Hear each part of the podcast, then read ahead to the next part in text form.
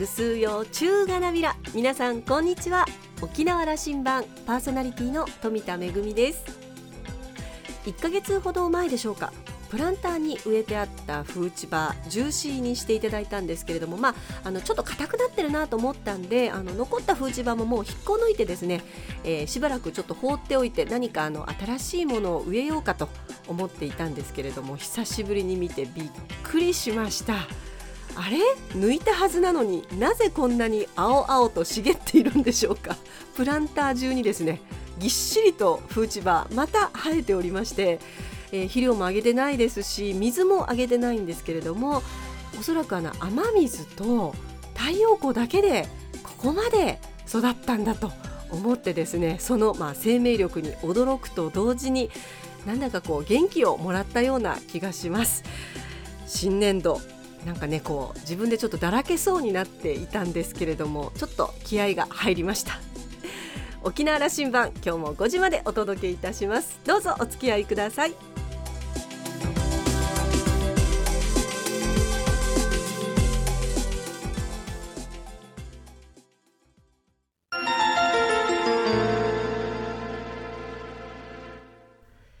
那覇空港のどこかにあると噂のコーラルラウンジ。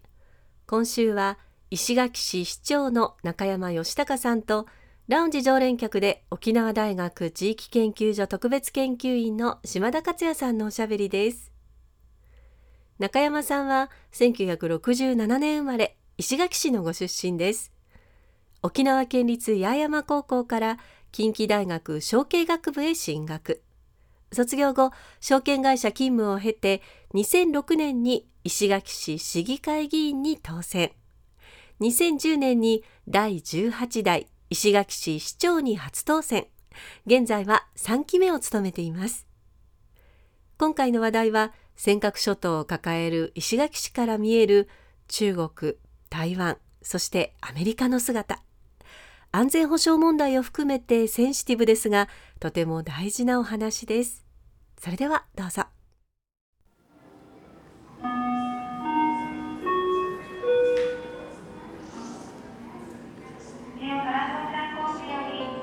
石垣市長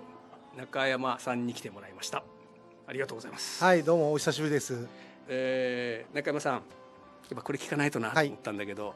いうん、宮古島に応援に行って。すいません。お騒がせ叩かれてたけども、はい、どうぞ弁解してください。いやまあ弁解というか、まあ、選挙の応援に入ってですね、うん、あのまあ、その当然宮古の支持者の皆さんいらっしゃったんで、えー、そういった方々のところ挨拶回りとかいろいろする中でじゃああそこのお店に行ってお願いしに行こうよとかっていうような形で回ってたんですがまあ確かに沖縄の緊急事態宣言が出る前だったんですけども石垣の方では感染が広がってきてましたので外出等はですねあの、まあ、飲み会とか自粛してくださいという話をしてましたので、まあ、そういうお願いをしている人間が、まあ、島の外に出たとはいえですねあの飲みに出たということで批判を受けましたまあ、それはもう、まあ、行動としてはですね、まあ、一つは選挙の応援という自分なりの考えがあったんですが、まあ、確かに、えーまあ、市民の皆さんのですね、えー、感情とか考えると自制すべきだったかなというふうに思ってますね。あの反省してください。はいもちろんはい。さて今日はの本題であります、はい、石垣からは尖閣が170キロ。170キロの距離にあって、はいうん、この10年国があの尖閣の島々を国有化するということから、大きな波風が立ったということですね、うん、今日の議論の場でいうと中山さんは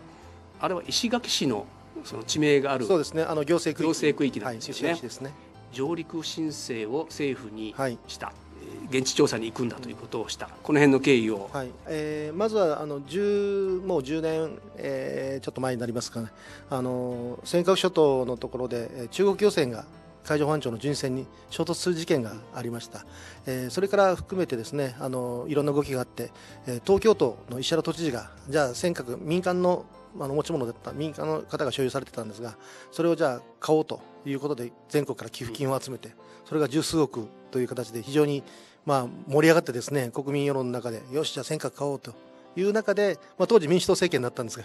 ギリギリのところで、まあ、急に国が買うということになってですね、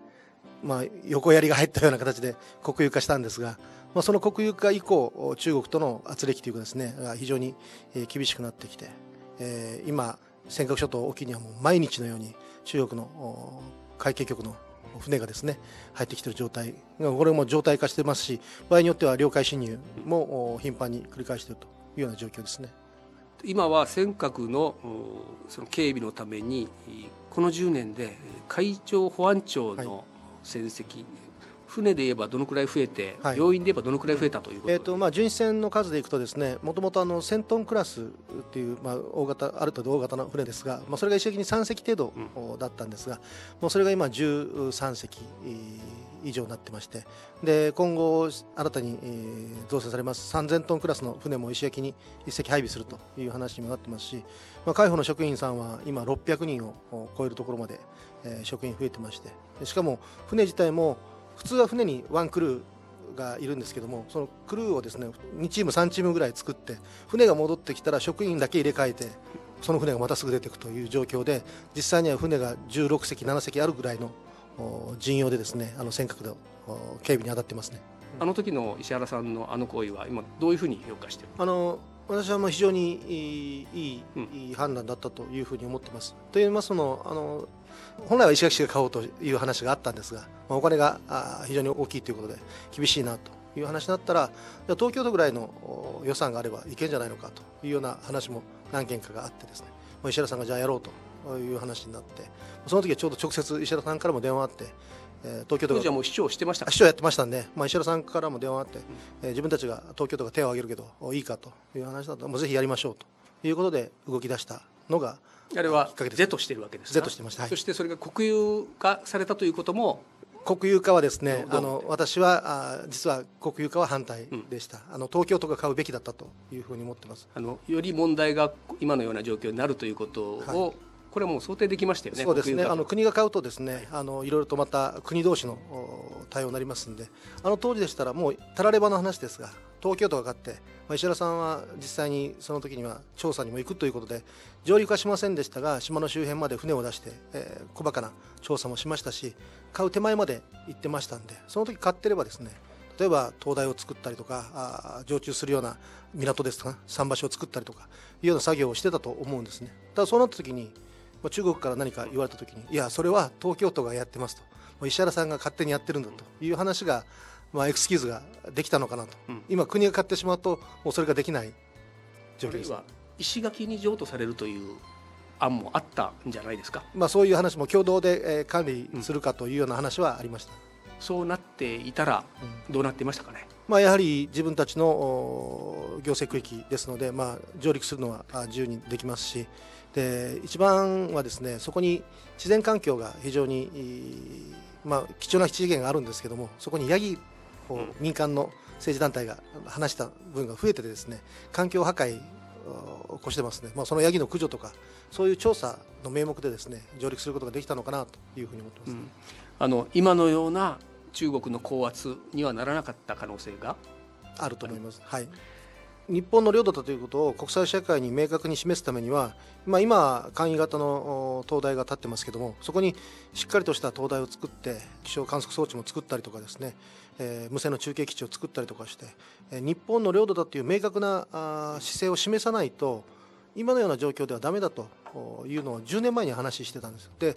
10年後には間違いなく中国は国力も防衛力も経済力も日本より上回るからだんだん手がつけられなくなる。と言ってもう10年経ってしまったんですね。で今の状況でさらに私たち同じようなことを国に対して要求してますがまだそれが実現してませんけどもこれから5年後10年後を考えた時に中国の力が今より弱るということは逆に日本の力が経済力軍事力等でですね防衛力等で中国を上回るということはもう基本的にはないと思ってますんでだとするならばもう打つ手はもう今しかないと思うんです。これをもう5年10年先延ばしすればするほど非常に危ない状況なってくるというふうに思いますね。答えははっきり早ければ早いほどいいんだ、はい、そうですね。ただそのことをはっきりというのはものすごく危ないことではないかというふうな、あの反論圧力にさらされますね。はい。うんここに対しては、はい、あの実は石垣市が、えー、石垣市あざ殿城尖閣は殿城っていうあざ名がついてます。石垣の島の方にもあるんですけどもその殿城と同じ殿城なので、えー、あざ名を変更するということで石垣市あざ殿城尖閣と名前を付けるということを議会の方で、えー、提案してそれが認められて今10月1日から去年のですね、えー、あざみ変わったんですがそれを出しますという時には非常に中国側が抗議もしてきましたし、えー、直接的に、えー、大使館とか領事館からあの市の方にも電話もかかってきて出すのか本当に出すのかとかですねそういうようなあの聞き取りともあったんですがいざ決めた後からは何もないんですね。と、うん、いうことはやはり行政として動くことそしてまあ国として動くこと、まあ、やる前に対しては非常に批判もあるかもしれませんがその批判に対しても毅然とした態度で臨むということをやればですね、え、それに対する対抗措置が、まあ、あるかもしれませんけどもそれに対してはもうしっかりと言い続けること。でもう相手が言わなくなる行動しなくなるということがあるんじゃないかなという、ね、中山市長としては今回の上陸申請は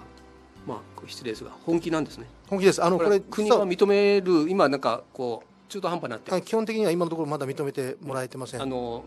ノーアンサーでしょ、はい。うん、これあの実はもうずっともう10年以上前からもうあの断るごとに上陸のお願いをしてまして。以前は民間の所有地でしたので、えー、固定資産税の調査にはあの入る権利があるものですからそれをお願いしました。それは国の方からはこれまでも人も上陸してないし建物もできてないので何ら以前と状況変わらないので調査する必要はありませんという形で上陸を認めないと。しかも所有者の方が国以外の人の上陸は認めないということになっているので市はダメですと。いうことを断られました。で環境調査をするために上陸したいと。これも断られました。ヤギの食害を調べるために上陸したい。ダメですで今度戦時中に、えー、尖閣諸島で、えー、遭難があったのでそれのだいぶ犠牲になられましたんでその慰霊祭とか、まあ、遺骨の収集をしたいということで、えー、お願いしたんですが、まあ、それも断られているところですね。でまあ、直近、またあの遺骨収集で、えー、お願いをしてまして、まあ、それについては、えーまあ、以前とはまた違った動きでですね国会議員の先生方がいろいろと今、国会の方で、えー、意見を述べていただいてますので、これでなんとか、まあ、人道的なものもありますので、上陸できないかなというふうに思ってそこは可能性あると見ておられるわけね。まあ、それはあのまあ、なんとか自民党の国防部会の中ではね、うん、行政官どこの行政官か分かりませんけどね、うん、これ次の手はもう上陸することが次の手なんだ、はい、多分そういうことなんです上陸だと思います、ね、うん、あのまあ、台湾は台湾側で自分たちの領土だという話はしてますけども実際に、えー、私も石垣市は台湾のスオーチンという、まあ、台湾東側の一番大きな漁港の町と姉妹都市になってまして非常に長いお付き合いをさせてもらってます。で石垣自体にも台湾の方華僑の方がたくさんいらっしゃいますしこれまでの交流があるもんですからそういう時に話しに行くと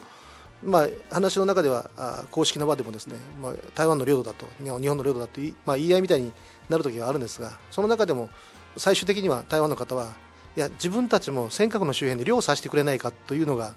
あやはり、まあ、根っこな根本のところにありますんで、まあ、領土というよりも漁場としてえー、ぜひ使わせてもらいたいと一緒に使わせてもらいたいというのが台湾の、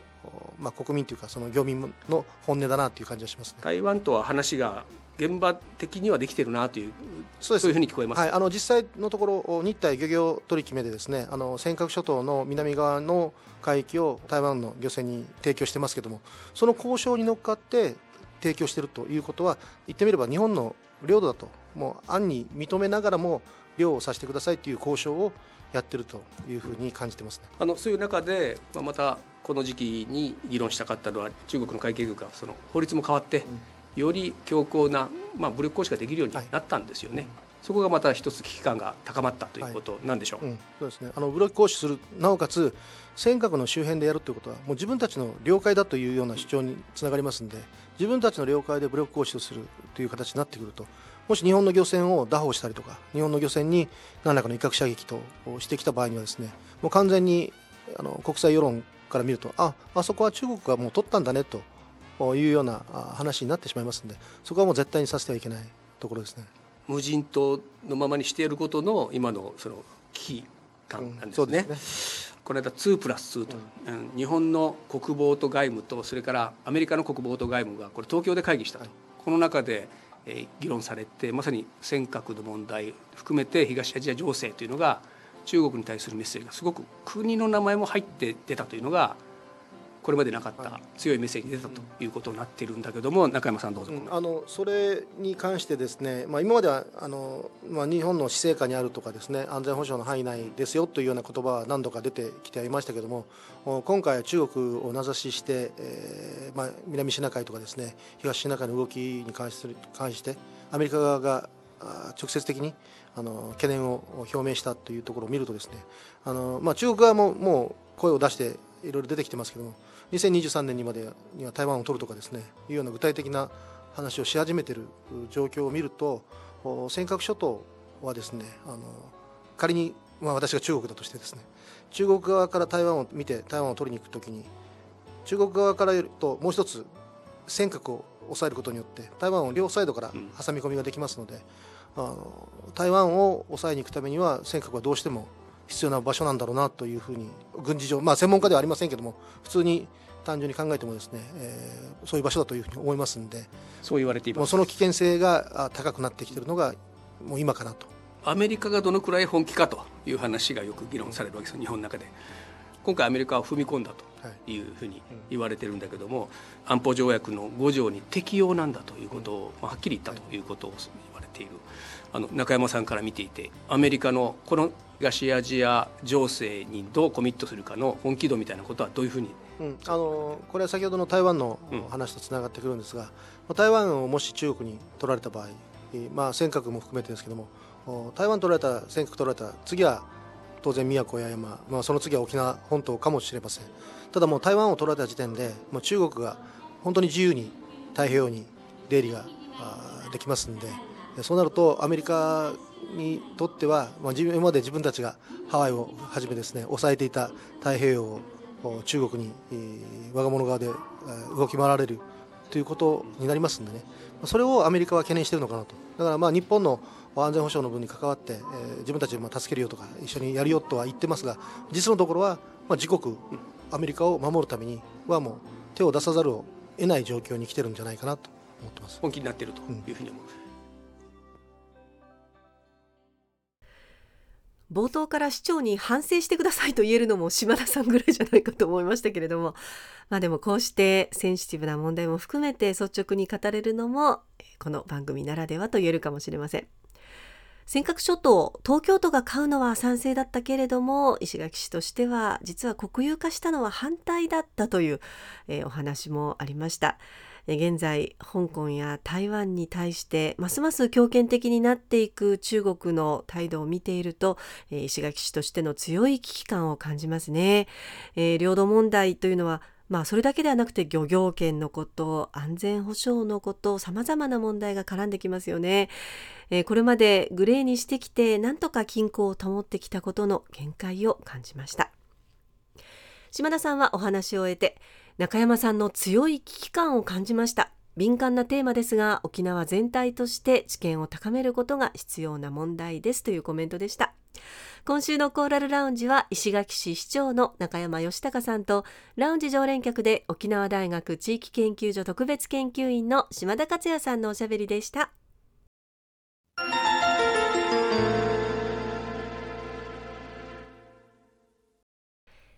めぐみのあしゃぎだよりのコーナーです。先日県内の航空業界でとても嬉しいニュースがありました。沖縄出身双子のパイロットの誕生です。え茶谷町出身でお兄さんの知念博之さん弟さんの直明さん。えお兄さんの方は琉球エアコミューターそして弟さんの方は日本トランスオーシャン航空にそれぞれ入社しました。2人ともね小さい時から飛行機が大好きだったということで、えー、飛行機の離発着がよく見える瀬長島の方に家族で週に23回は行っていたということなんですけれども飛行機の飛ぶ真似をして遊んでいたということです。2人揃って、えー、航空会社のパイロット訓練ができる第一工科大学に進みましてお二人はすでに事業用の操縦士の資格は取得済みということですのでこれから訓練が順調に進めば、えー、2年半後ぐらいには旅客機のパイロットとしてデビューするということになります。えー、昨年でしたかねあの JTA であのお父さんが機長で、えー、息子さんが副操縦士ということで親子で初フライトというね大変あの県内初の珍しい、えー、ニュースもありましたけれども今回も、えー、この双子のパイロット県内の、えー、JAL 系列の航空会社では、えー、双子のパイロット誕生は初めてということですね。えー、コロナ禍でなかなかこうね飛行機に乗る機会減っていますけれどもそれでも私たちの大切な、えー、空の足ということに変わりはありません、えー、お二人ぜひ訓練頑張っていただいて、えお二人の操縦する飛行機に乗る日を私も大変楽しみにしています。めぐみのあしゃぎだよりのコーナーでした。